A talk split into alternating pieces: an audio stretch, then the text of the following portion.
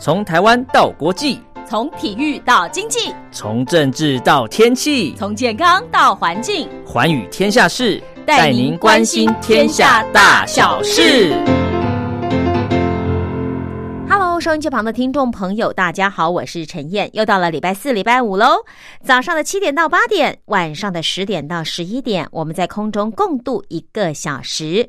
礼拜一、礼拜二呢，是由茉莉所主持的《听心灵在唱歌》；礼拜三是黄轩的《宝贝宣言》；礼拜四啊，礼拜五啊。就是陈燕了，对我们来关心一下哦，可能国际的，可能两岸的，可能你不知道的，包括一些健康的讯息，一些国际的大小事。当然，不见得所有的大小事我们在今天这两集节目里面都听得到，但是我会尽量哦，将一些杂志啦、报道啦、周刊所刊登的一些评论文章呢，跟听众朋友做介绍。也欢迎收音机旁的听众朋友锁定每个礼拜四、礼拜五的这个时段收听陈燕制作。主持的《寰宇天下事》，那么在今天节目一开始，我们来听到的是白安带来的一日一生歌曲。过后，我们再继续进行今天的节目哦。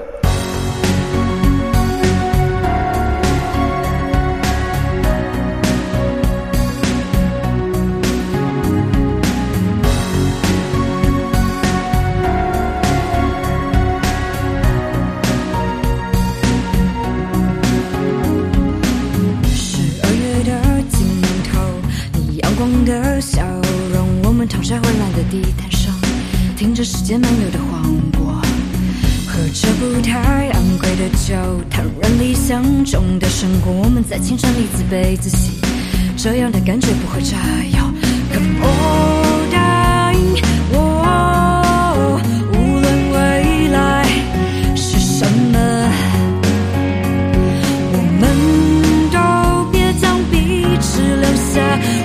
把你收小成相片，永远想在心中。因为我再也不会这样的去爱，再也不会拥有此时此刻的依赖，再也不会拥有谁像你陪我一起走过。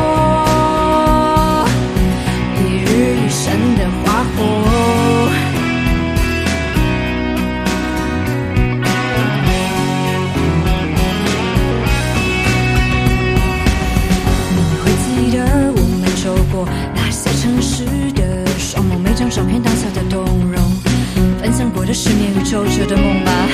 你会记得确认信任时，脸庞流露的万丈光芒吗？看着你，我再也无法自己。还记得那一夜，你拖着疲惫身躯，也要穿过质疑来到我身旁。这段平淡无奇的时光，教会我沉着的意。想成为更好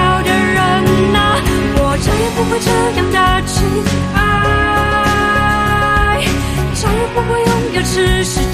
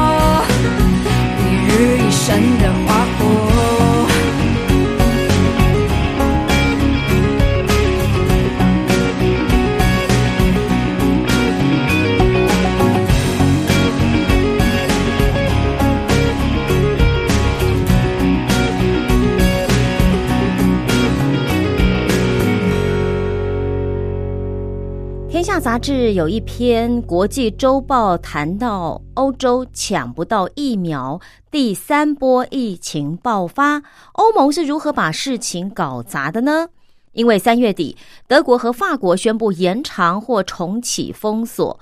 疫苗的接种进度，欧盟更是远远落后英国和美国，甚至为了抢疫苗，差一点就和英国闹翻。面对第三波疫情的爆发，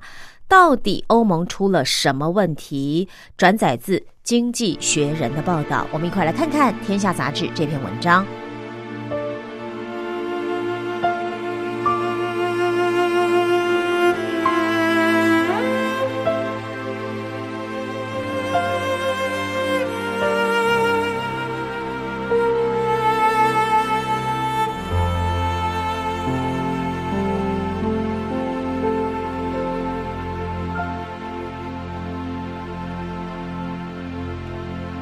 三月三十一号，法国总统马克宏宣布，从四月三号起，全国进入第三次封锁，为期四个星期。白天时间，民众不得离家超过十公里；晚上七点到第二天早上六点实施宵禁，学校关闭，改为线上授课。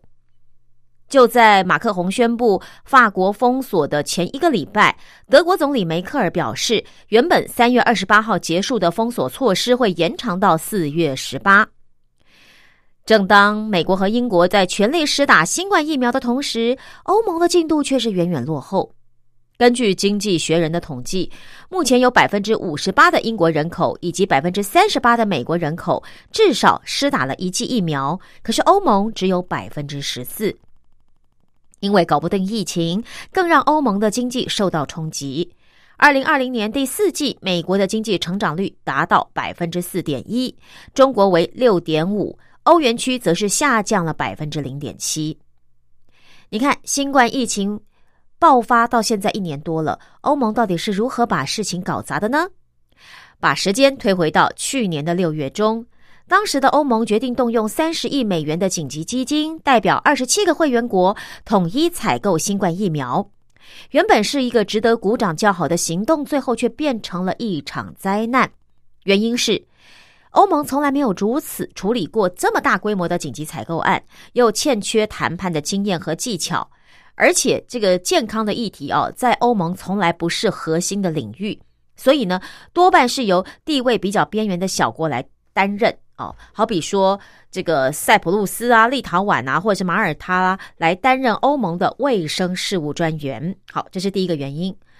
第二个原因是，欧盟在去年的六月宣布联合采购之后，没有单位或人员去追踪后续的进度，导致整个采购的进度非常的缓慢，而且漏洞百出。当时的欧盟和各国政府官员历经冗长的经济纾困方案讨论，早就是精疲力尽了。因此，原本一个月会有高达三百场的欧盟会议，在二零二零年的八月的时候呢，只举行了十场。虽然八月十九召开了一场高峰会，但是也只讨论了马利的军事政变、东地中海还有白罗斯的问题，而疫苗采购完全都不在这个讨论的议程之内。就以这次欧盟跟阿斯特捷利康，也就是 A Z 疫苗药厂的争议来说，欧盟一直到去年八月才签订第一份的疫苗采购合约，向阿斯特捷利康购买三亿剂的疫苗。那原本预计哦，在今年三月底前，阿斯特捷利康可以向欧盟国供货大概八千万剂。可是随后药厂却表示说，由于生产的进度不如预期，所以供货量将降为三千一百万剂。但是另一方面，阿斯特捷利康对英国的供货量却没有受到影响，这就引发了欧盟的不满。所以他们还曾经一度扬言禁止疫苗出口，还记不记得这个新闻？哈，好，那那个时候呢，阿斯特捷利康跟欧盟还有英国签订的合约都只提到尽最大合理的努力，那并没有说我向任何一方提供百分之百的供货保证。更何况，英国与药厂正式的签约日期是在八月二十八号，还比欧盟晚了一天哦。可是为什么英国可以拿到比较多的疫苗呢？其实魔鬼就藏在细节里，因为从这个合约内容就可以看到，英国政府官员的确是经验老道、技高一筹。像新闻网站 Political 就分别比较了阿斯特捷利康跟英国还有欧盟他们的采购合约，就很明显的发现，英国的合约考量的更为周全，而且包含更具体详尽的规范。好比说，合约中就写到说，如果有任何一方强迫或说服阿斯特捷利康或者是外包厂商延迟疫苗出货，英国政府将终止合约，并且动用惩罚条款。可是欧盟的合约只有提到说，欧盟将延迟付款，直到药厂出货为止。哇，这一比较之下就知道，如果你是阿斯特捷利康，你面对这个供货来不及，你会选择哪一个方式嘛？对不对？好，再来就是英国的合约特别要求药厂要保证英国当地的产能必须足以供应英国政府的采购量。所以，虽然英国与阿斯特捷利康的签约日期比欧盟晚一天，但事实上，早在去年四月的时候，英国政府就已经表示会提供六千五百万英镑资助牛津大学与阿斯特捷利康合作开发的疫苗生产计划。五月份的时候，英国政府与阿斯特捷利康药厂达成具有法律效力的协议，建立英国专属疫苗的供应链。换句话说，英国政府是比欧盟还要超前部署的，而欧盟的行动一直慢半拍。与阿斯特捷利康签约之后，一直到去年的九月十八号，欧盟才签订第二份合约，向法国的赛诺菲公司采购三亿剂的疫苗。十月八号与美国强生公司签约，十一月十一号和辉瑞和 Biotech 采购两亿剂的疫苗。可是现在你知道啊，各大药厂生产的进度都不如预期，欧盟要拿到足够数苗的疫量，恐怕还得等待更长的时间。好，这是欧盟抢不到疫苗的部分啊。待会儿音乐过后，我们再来看看《时代》杂志说了，新冠肺炎搅局让孩子们上大学成了遥不可及的梦想。音乐过后，我们再来看看《天下》杂志转载的这篇文章。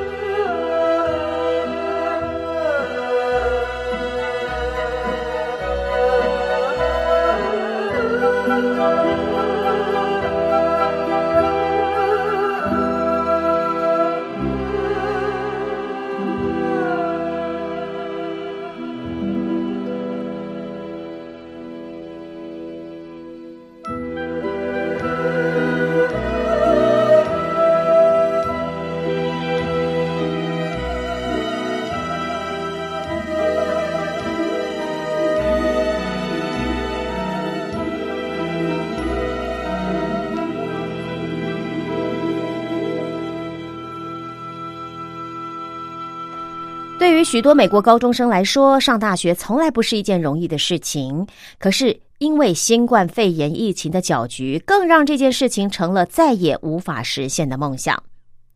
根据美国人口普查局的调查，因为疫情，去年秋天有将近七百七十万到一千万名的高中生放弃申请大学。而另外，美国学生交流研究中心的统计更显示。二零二零年秋季，直接进入大学就读的高中毕业生人数比二零一九年减少了百分之六点八，尤其是在贫穷地区的高中更是明显。因为申请人数的减少，大学其实也是叫苦连天，不得不大量招收中低收入学生的社区大学情况更严重。二零二零年的秋季，全美大学注册学生人数下降了百分之十三，社区大学更是下降了百分之二十一。这最主要的原因在于，许多高中毕业生为了扛起家计，不得不放弃大学梦。原本应该欢天喜地的准备大学入学申请文件的高中毕业生，现在却得忙着埋头填写各种补助申请表单。而另一方面，因为长时间的封锁，没有了校园生活，没有了社交互动，也让许多高中生情绪陷入低潮，彻底浇熄了许多人求学的热情。十八岁的小孩一个罗登就说：“啊，哎呀，感觉有一部分的我已经死了。”因为平常啊，这个小孩罗登他是跟其他六个兄弟姐妹待在房里远距离上课，而周末呢，则是到迈阿密的滨海饭店担任服务生，来赚取时薪九美元的收入。对于家中的经济来说是不无小补的。那么，高中学校的升学顾问也面临了前所未有的压力，因为学校已经关闭了，光是联系学生就非常困难，更不要说要提供大学的升学辅导。所以学校只能够寻求其他的代替做法了，好比说举行线上的大学校园导览，或者每个星期固定安排线上谈话时间。那有些顾问呢，甚至是不厌其烦的直接跑去学生打工的地方，当场看着学生填写申请表单，走完整个申请流程。当然，学校是想方设法的哦，提供帮助，可不是每个学生都可以幸运的去念大学的。呃，像。布克华盛顿高中升学顾问克拉克就说：“你知道啊，这个学生他将来一定会有很好的表现，但是呢，你现在根本联络不到他，这真的让人觉得很难受、很沮丧。”好，你是知道孩子啊，如果放弃了大学梦，他的影响是一辈子的。而且有越来越多的工作是需要大学以上的学历，只有高中学历的工作者，不仅失业风险比较高，平均的年薪也比拥有大学学历的工作者短少七千三百美元到两万六千一百美元。如果折合台币呢，就是二十一万到七十八万之间啊。你看，就少这么多哦。那所以，如果依照这样的趋势持续发展下去，我们就会看到越来越多年轻人从事那些没有办法提供基基本薪资的工作。提供大学入学申请服务的非营利组织 First Star 的执行长威尔森就说：“当升学之路被阻断，其实也代表着贫穷会延续到下一代。”看一看，是不是觉得有些心酸呢？我们在念书的时候，可能啊还没有这么多的问题。可是你要想到，现在可能因为封城或者必须远距教学，很多孩子他可能因此就没有办法跨省，或者是跨出他自己生活的这个区域去就学。我觉得有些可惜。像我自己活到这把岁数啊，我一直对于我没有离开台北市有点遗憾，我没有机会到外县市去求学。虽然以在台湾来说，台北就是首善之都嘛，所有的。生活环境，然后你说学校的环境应该都是最好的，可是我就没有机会去体验那个住校，然后离开家里啊，独自生活的那一种历练，我觉得很可惜。所以我会鼓励年轻人，如果可以的话，你就出去念书。那当然，我也跟我小孩说，你要去外省市念书没有问题啊，就外县市啊，以台湾说来外县市，你考上公立大学 OK，私立大学就给我留在台北。为什么？因为如果是私立大学，你还要再付爸爸爸爸还要再负担住宿费，真的是太重了。所以我们家老大去念公立大学，到南部去，因为他是公立大学。老二呢，因为公立大学差一点点，就只能念私立大学。那我就说，你就只能体验我们家附近的私立大学。呃，为什么？因为我说还有早八的问题，早上八点钟上课，你觉得你要几点出发呢？你只要在台北，我是不会去让你住校的，而且学校也不会轻易让北部双北的学生去住校。所以哦，这些问题都是必须考量的。那我觉得很可惜啊，我们家老二就没有机会到外地住宿啊，体会跟同学一起住宿舍或者是那种的大学生活。那你看现在小孩子呢，反而是因为新冠肺炎的疫情，他根本连家里都不可能离开，或者家里的长者本来有经济收入了，因为新冠疫情而可能失业或者收入变少或者没有工作，他就算可以升学，他也不能升学，因为他必须帮助家里的。这个生计啊，所以一场新冠肺炎疫情，你看不仅是疫苗，好，或者是经济活动，甚至是孩子的学习，通通被打乱了。希望今年秋天能够一切恢复正常吧，我衷心的期盼。好，跟您分享的是《天下杂志》的一篇文章，摘录自《时代》杂志，还有呃《经济学人》对于欧盟的疫情止不住，以及很多美国的大学生啊招不到新生，高中毕业生没有办法念大学，这真的是一辈子的痛。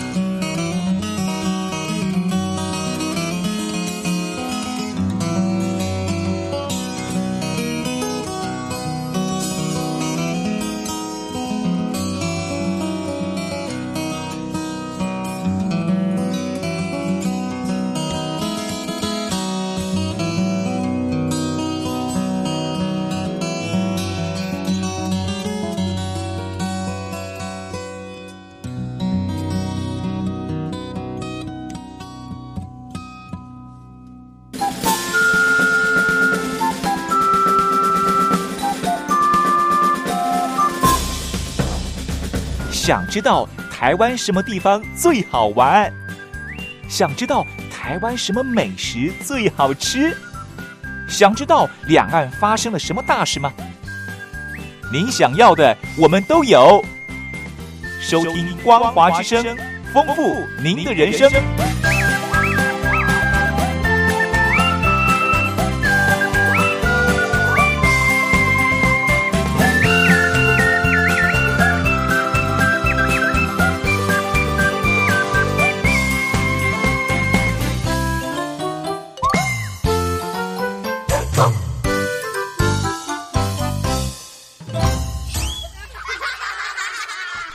财经双周刊六二九期的报道，转载自英国金融时报，谈到的这一篇，就是因为欧盟的减碳坚持，所以油气产业呢试图游说扭转，让绿色的氢能竞赛。氢就是氢气的氢，就是呃，我们气球里面不是有打氢气吗？OK，好，就是那个氢啊。好，这是个怎么回事呢？来，因为氢啊被誉为能取代化石燃料的潜在替代品，而绿色的氢能则是刚起起步的减碳希望。不管你是相信它，或者是质疑它，在二零三零年之前，任何有关氢能经济的假设都有可能是正确的。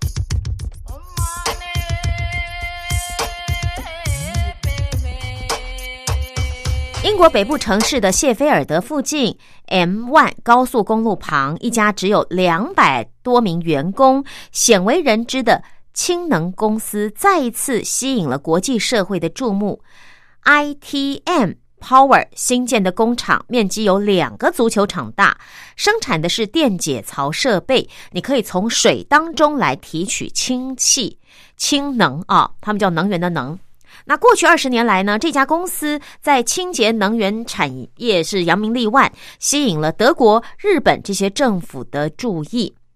而荷兰皇家壳牌是 ITM 的早鸟客户。此后呢，ITM 也跟其他的工业集团建立了合伙关系，好比说，呃，意大利的 Snam 以及林德集团这两家都持有 ITM 的少数股权。而随着全球对于解决污染能源的重视，ITM 近一年的市值飙升。二零一九年呢，它在伦敦交易市场的股价还在低档盘旋，而现在它的市值已经涨了超过两千倍，升到二十六亿欧元。你没有听错，两千倍，二十六亿欧元。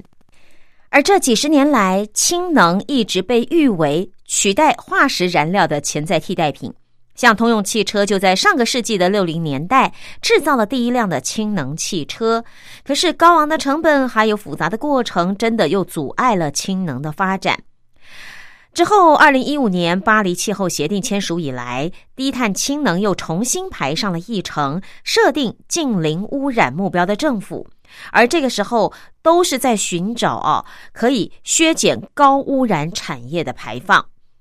所以，产业游说团体氢能委员会说啊，去年欧盟跟其他十五个国家公布了氢能计划，也进行大幅补贴来降低氢能的生产成本。所以，预计未来十年，全球的公司部门将投资至少三千亿美元。部分人士也预计，这些计划如果能够有效执行的话，氢能可以满足全球将近五分之一的能源需求。只不过，投资者押宝的还是一种处于起步阶段的技术。根据国际能源总署的数据啊，目前绝大多数的氢能都是从天然气和煤炭等化石燃料中产生的，而制造的过程呢，其实哦，它的碳排放量相当于印尼和英国的排放总和，每年大概有八点三亿吨的二氧化碳。所以，如果啊能够用再生能源制造绿氢、绿色的氢能，这是业界最大的希望。可是呢，目前它只占全球氢能供应的百分之一左右而已，其他都不是绿色氢能。也因此，绿色氢能的生产目标是不是能够达到商业上可行的价格呢？目前还是存有疑问的。不过，能源咨询公司 Wood Mackenzie 的加拉格尔表示，这完全取决于政府政策还有企业界的积极程度。可是，如果你少了低碳的氢能的话，就没有办法达到巴黎气候协定当中大家设置呃设定的要去限制全球气温上升的目标。加拉格尔说，过去一年来，所有的能源领域的机构跟企业几乎都宣布了对低碳氢能的承诺。大量的资金现在正转到低碳氢能上。他估计，随着全球政府承诺约一千五百亿美元的补贴，氢能开发的成本将一如风能跟太阳能一样，会随着时间来下降的。所以，这个转变呢，会让氢能更具有怎么样竞争力？不过，这场氢能革命最大的推手还是大型的油气公司，因为。这些油气公司图的就是使用更多的天然气来提取氢气，这样子可以确保他们的长期收益啊。像 ITM 工厂正在生产的一台机组是壳牌公司。德国波昂莱茵兰炼油厂所定制的，那这家油气巨头正在那儿安装世界上最大的氢能电解槽，完工后每年大约可以生产一千三百吨的氢能。那这当中还具备除去传统燃料中的硫磺杂质的功能。所以，对于壳牌来说啊，其实扩大氯氢的生产规模是有双重好处的。它可以取代它炼油厂当中原有化石燃料所产生的氢能，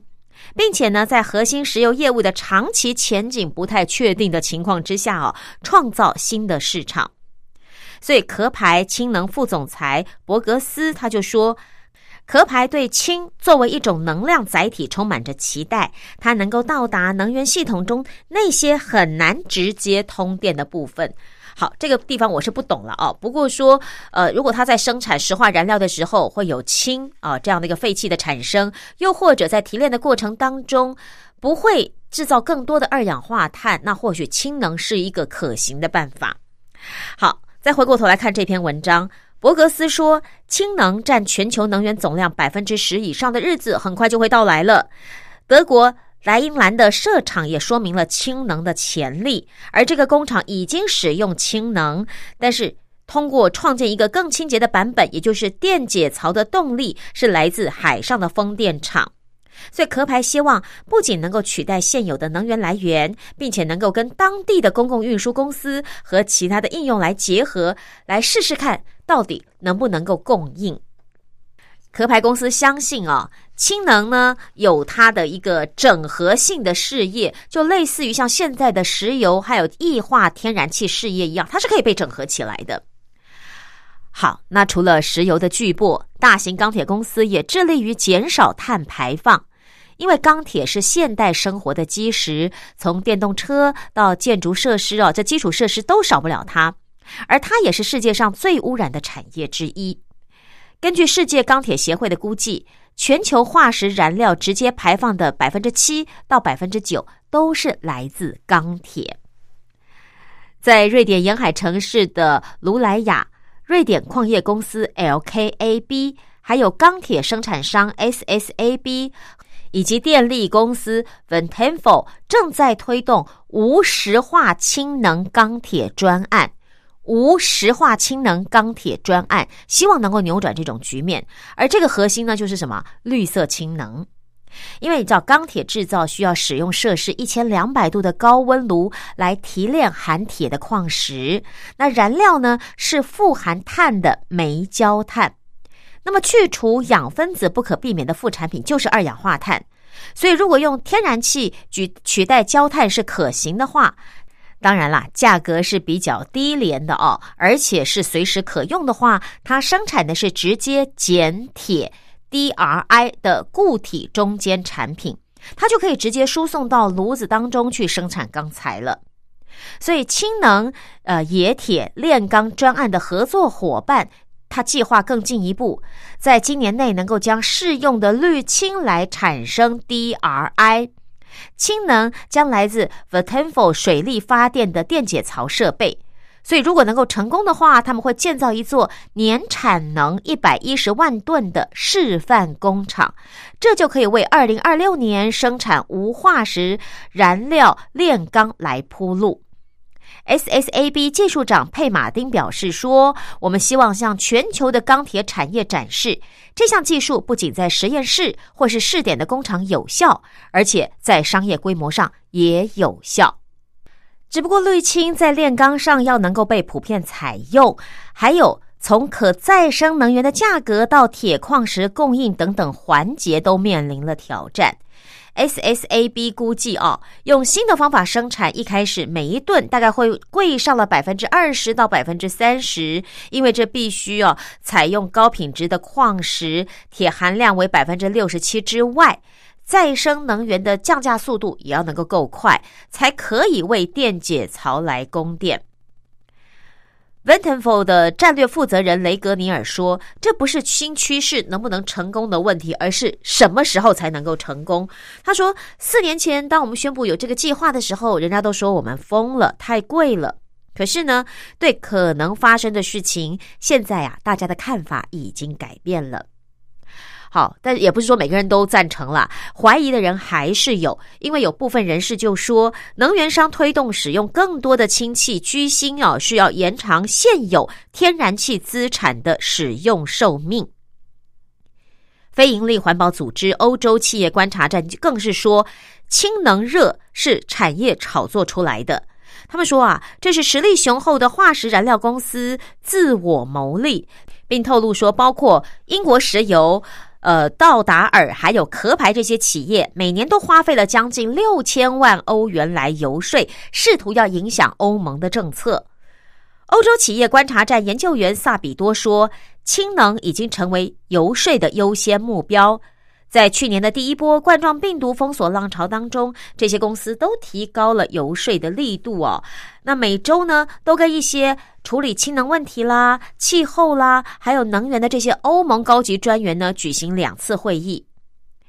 不过，氢能欧洲则说啊，欧洲企业观察站的数字是误导的，因为他们在布鲁塞尔还有其他的利益团体，而不仅仅是游说绿色氢能。那目前欧盟执行委员会的战略就是在没有排放的情况下支援绿色或者是可再生的氢能，但是欧洲企业观察站则说，天然气产业的协调性游说确保了至少在未来几十年内，欧洲的氢能推动将更多的是由化石燃料供电，而不是可再生能源供电。那么另一些人则认为，通过电解生产绿色氢能是一种非常低效用的可再生电力利用，而过程中失去的能量也打破了氢链之间的化学联系，就会达到三成。而根据当时的部署效率哦，又进一步的下降。智能团欧洲政策中心高级顾问韩宁森表示。大多数提取绿色氢能的方法都会损耗大约一半的绿色能源。绿色电力是一种商品，未来多年欧盟内将供不应求。所以，你从气候政策的角度来看，为了生产氢能而浪费一半的绿色电力是没有意义的。不过，业界啊也有部分人士批评说，这种说法是不公平的，因为这是源于对油气公司本能的不信任。欧盟碳排放成本的上升，有可能将资源转移到加速再生能源制造的绿色氢能上。欧洲氢能委员会的成员包括英国石油公司等石油公司、宝马集团等汽车制造商以及 3M 等制造商。他们都相信，到本世纪末，绿色氢能会与可再生能源资源丰富的地区化石燃料生产的价格齐头并进。可是，氢能的未来虽然不确定，但是加拉格尔还是形容氢能的势头难以信置信哦。他说，到了二零三零年，任何有关氢能经济未来的假设都可能是正确的。所以，最后这将归结到决策者和商界领袖的决定上，因为氢能被认为是解决一个极其复杂问题的一种非常简单的方法，但仅仅因为它简单，并不意味着它是错误的答案。而目前，这是我们最好的答案。好，这是财经双周刊六二九期转载至英国金融时报精选哦，就谈到这个绿色氢能的竞赛，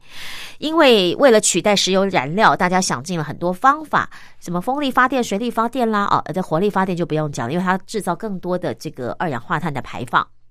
那这个原来生产呃石油气的这些公司就想办法说，我还是要继续盈利呀，我不能就是说，因为大家最后都变成好多。电车啦，哦，或者是其他取代的这个车子，我的石油就不生产了。所以，我有没有可能在石油生产的过程当中去寻找可以的替代能源？又或者，我可以用什么再生氢能的方式去缓解我因为不能继续卖石油而带来的利益短收？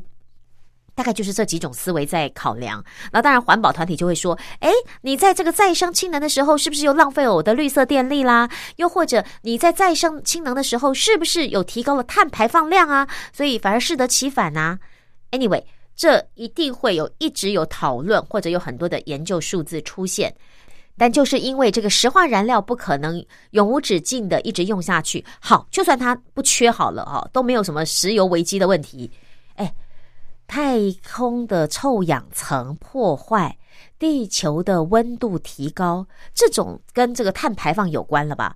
如果这样子的话，那是不是要减少所谓的石油的生产跟使用？所以，所谓的替代能源还是一个势在必行，只是大家在寻找的过程当中，势必有一些拉扯跟争执。那我们只能静待结果出现，哪一些选择会对人类、对地球比较友善、比较好？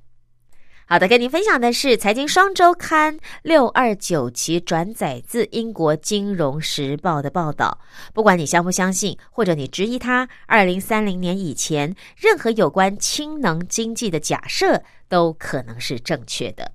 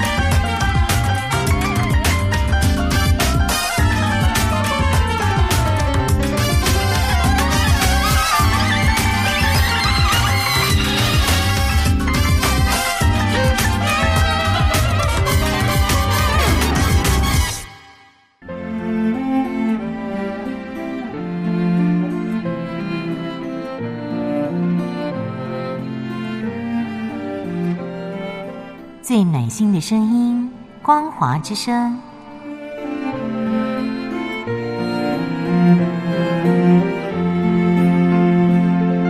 短波九七四五千赫，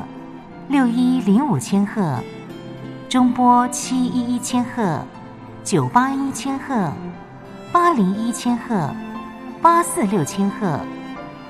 温暖陪伴您。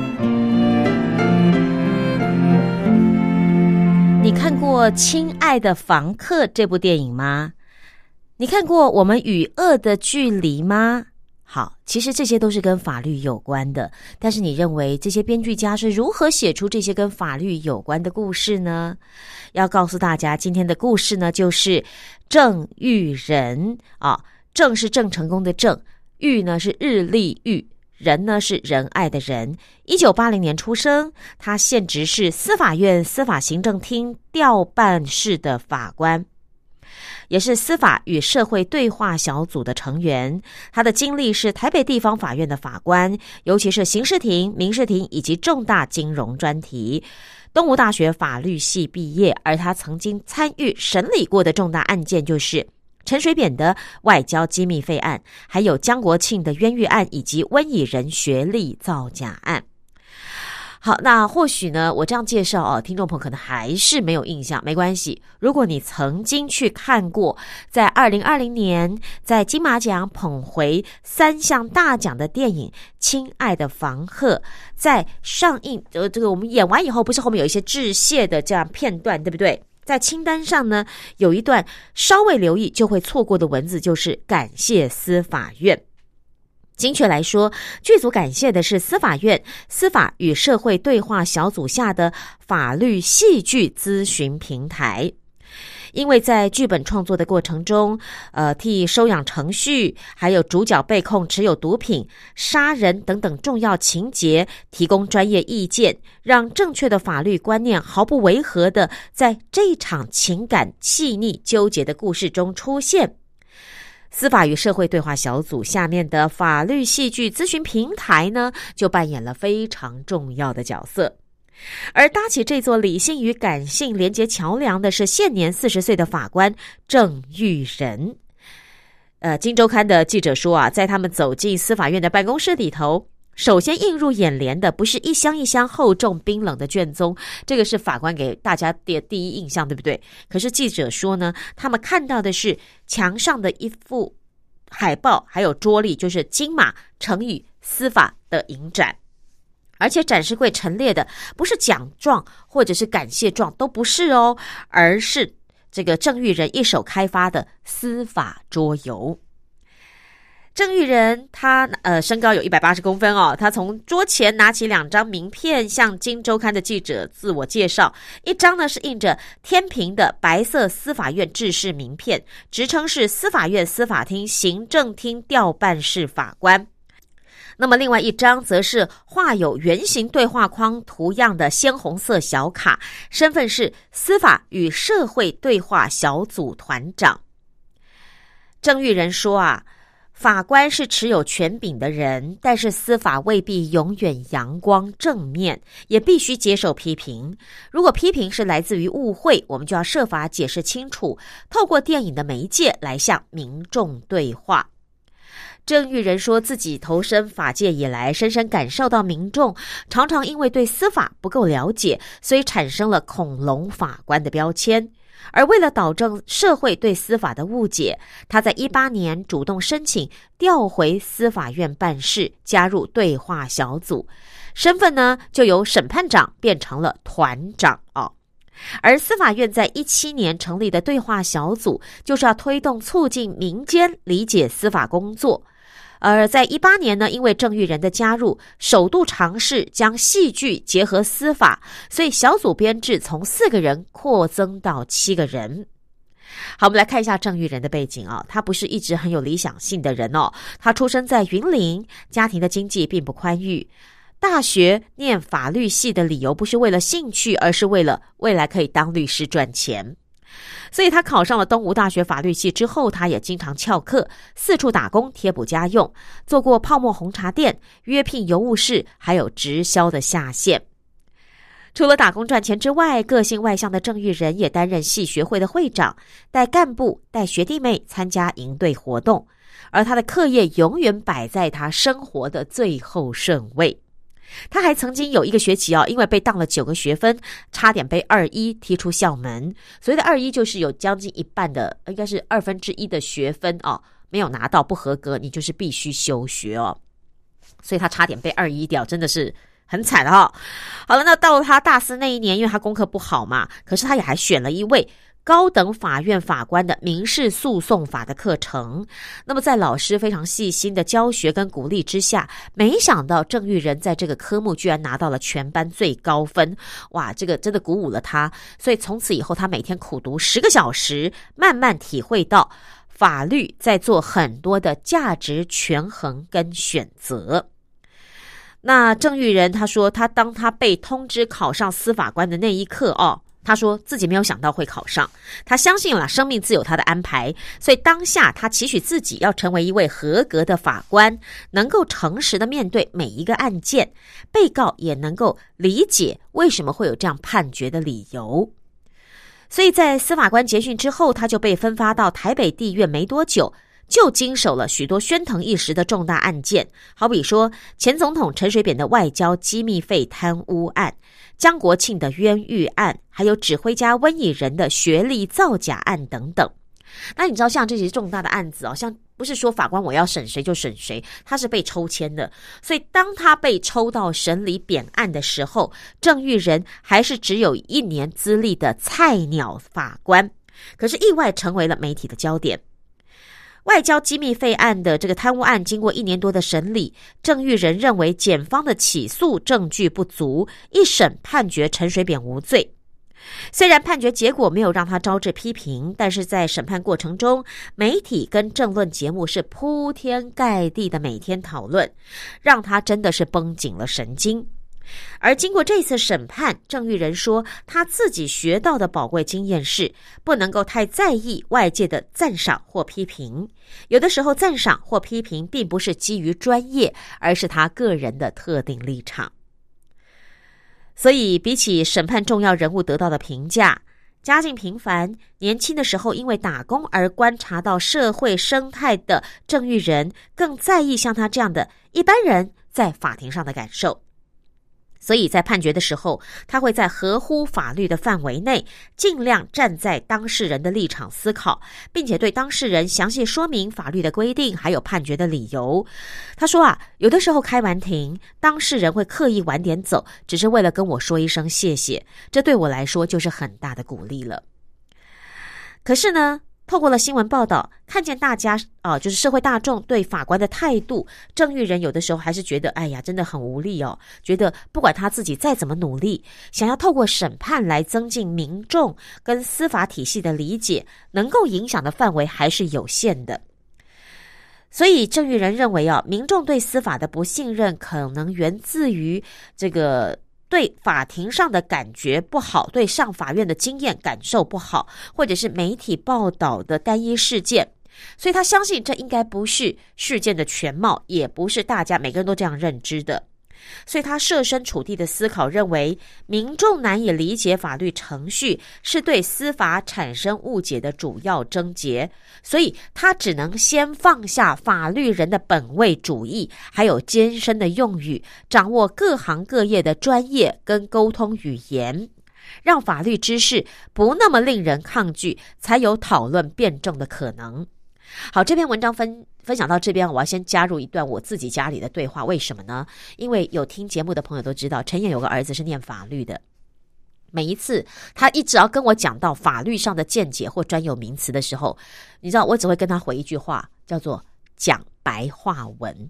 他就说：“妈，我讲的话你听不懂吗？没有一个字你听得懂吗？”我说：“你讲的每个字。”我都知道，我都认识，因为那是国字。但是你凑在一起，我听不懂。那个不是单纯的八股，那个就是法律的专有名词或者他们的解释。所以我每次都跟他说：“你要跟我讲这个，请你用白话文。所谓的白话文，就是 最简单的、最一般人听得懂的方式，我都要透过这个方式去提醒他，请你用白话文来告诉我。更何况是长久在法院或者在法庭工作的这些法律人呢？所以郑玉仁非常有感受，就是我不能够把法律人的本位主义拿出来，我不能够把艰深的用语动不动的就挂在嘴边，他必须去了解各行各业的生态，让法律知识不那么抗拒，用生活的方式告诉大家，接下来才有论证的可能哦。所以郑玉仁他就主动放弃审判的权柄，他就申请加入对话小组，期许自己能够成为司法界跟社会大众沟通的桥梁。而这个呃对话小组呢，他推动的工作包括增设司法与社会对话的网络平台，还有成立网络讯息阴影小组，运用社群网络新传媒融入影视传播、分众法治的教育等等。所以，电影《蓝色大门》的导演易智言有一次在撰写司法剧本的时候，就认识了郑玉仁，就跟郑玉仁抱怨说，在台湾啊，要拍司法电影都不得其门而入，写个剧本都找不到司法人员可以做田野调查。哎，没想到易智言的这番话真的让郑玉仁下定决心，就成立了什么法律戏剧咨询平台，就可以让有心接触司法题材的编剧啦、导演啦，去媒介合适的司法人员，针对你的剧本内容，我提供专业的咨询。郑玉仁也说。法律戏剧咨询平台的构想，其实一开始不被大家看好。很多资深同仁还有长官的第一个反应是：啊，这样有效吗？有这个必要吗？但是哦，郑玉仁坚信，比起刻板的政令宣导，这样的做法才能够让对话扎根延续。也幸好他的想法获得了不少志同道合的司法官力挺，纷纷用行动相挺。好比说抽空配合出席座谈，或者是拍纪录片。而影剧圈呢，对于专业法律人愿意拔刀相助，当然展开双倍欢迎喽。所以，包括易智言在内的导演、编剧都大力推荐背后辈哦。如果你要写这方面，或者跟这个有关，或者在剧里头你有加入任何一点点法律问题要去解决的话，请多多利用这个法律咨询平台来。呃，法律戏剧咨询平台哦，来询问、来创作剧本。所以这个平台成立两年下来呢，协助的电影除了《亲爱的房客》之外，还有获得金钟奖的新创电影《大吉》、热门影集《我们与恶的距离》第二季等二十多部影视作品的剧本，同时还提供法院场景来拍摄。那么，对话小组在去年举办第一届的金马城司法的影展，精选许多部国内外的司法电影，还有定期举办戏剧工作坊，安排司法人员与编剧与导演来座谈。你知道吗？这个工作坊是场场爆满。只不过今年八月，郑玉仁即将卸任司法对话小组团长这个职务，调职去北院或高院当法官。但是他认为呢，目前的成绩单只是个开端，对话工作并非一蹴可及，他相信是会一棒一棒的传承下去的。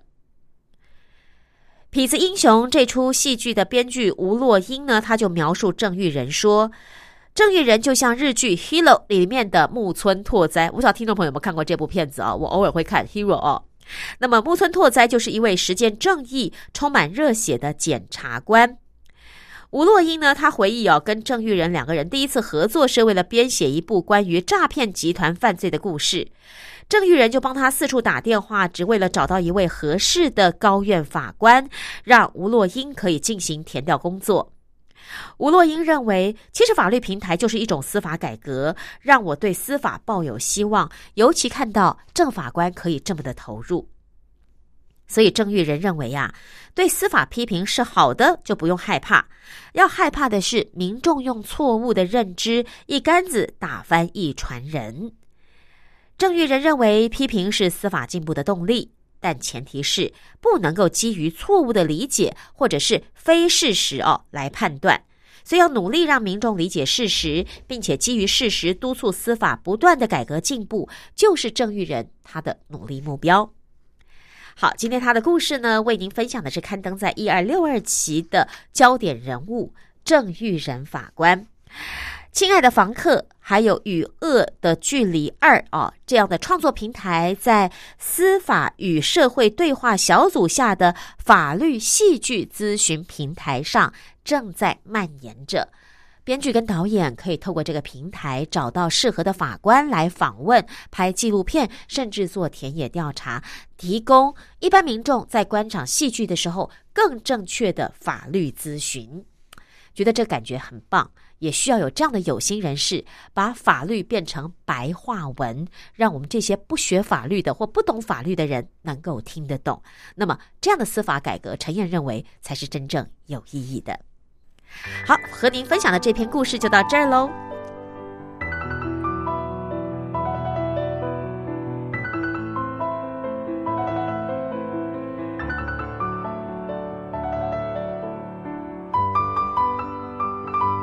随着音乐的结束，今天的《寰宇天下事》也接近尾声了。感谢朋友的收听，我们下周见，拜拜。